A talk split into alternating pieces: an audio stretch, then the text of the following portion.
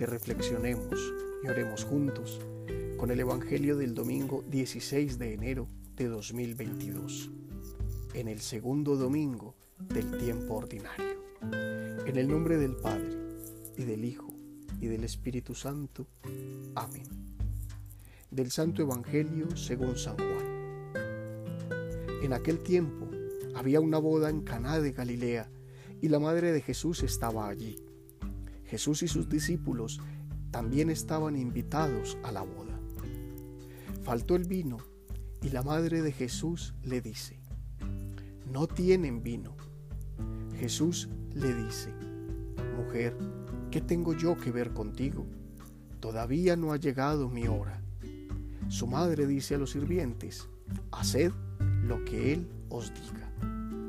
Había allí colocadas seis tinajas de piedra para las purificaciones de los judíos, de unos cien litros cada una. Jesús les dice, llenad las tinajas de agua. Y las llenaron hasta arriba.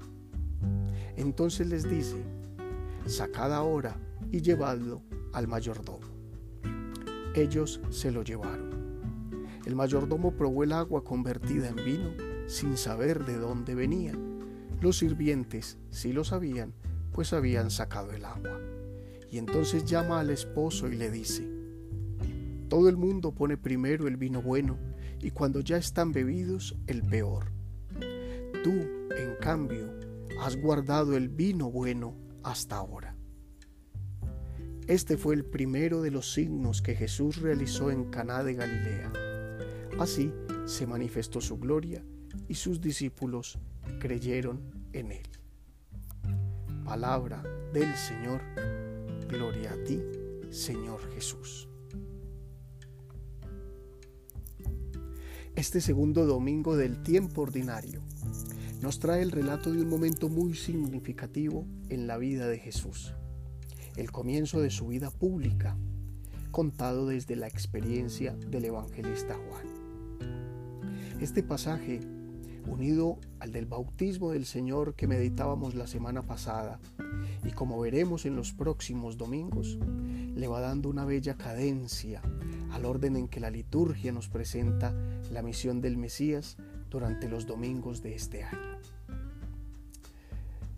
Pero más allá de todo esto, las bodas de Caná, un pasaje que hemos escuchado muchísimas veces y que guarda algo más profundo que la simple historia de un matrimonio, de una boda.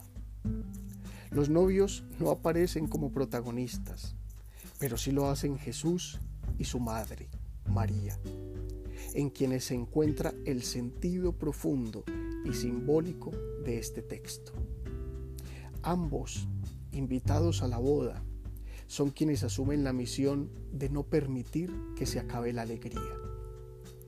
El vino signo entre todas las culturas de celebración, de fiesta, de gozo, es multiplicado y mejorado por Jesús en las tinajas de piedra que son llenas de agua.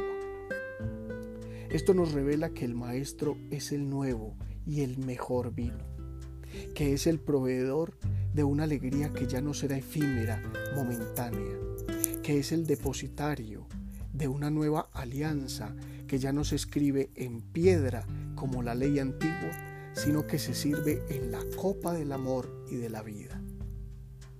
María, la Madre, la que cuida todos los detalles, la que está pendiente de que a los hijos no les falte nada.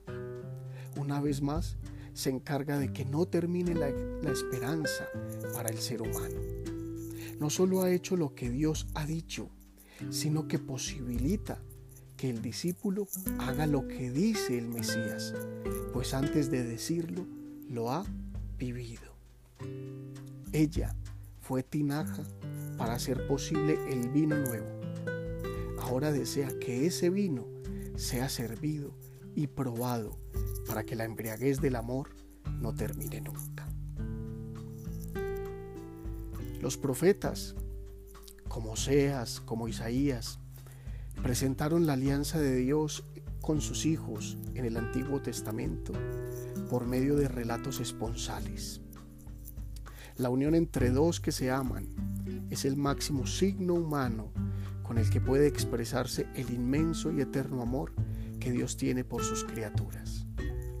Tal vez por eso, para el evangelista Juan, el signo de las bodas de Caná es la manera de presentar en Jesús a ese Dios que cumple siempre sus promesas, a ese esposo que da la vida por su amada para que nunca muera su esperanza ni su alegría.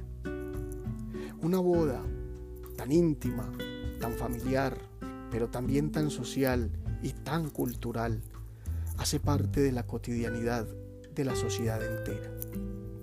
Presenciar una boda o vivirla marca uno de los momentos más importantes de la historia de una pareja o de una familia. Y es allí donde Jesús decide manifestarse, multiplicando el milagro del amor, llenando las tinajas de alegría para que nunca se acabe. Este pasaje del Evangelio nos está invitando a una reflexión muy especial. ¿Cómo le permitimos al Señor manifestarse en nuestra cotidianidad. La alegría de su presencia se nota en nuestra vida. Para terminar, oremos. Amado Jesús, eres el vino que alegra, une, enamora. Te pedimos que, embriagados de tu amor, nunca se acabe en nosotros la alegría de sabernos amados y salvados por ti que nuestra vida sea una fiesta permanente, signo de gozo y esperanza para todos los que están a nuestro alrededor y para toda la humanidad. Amén. Feliz semana.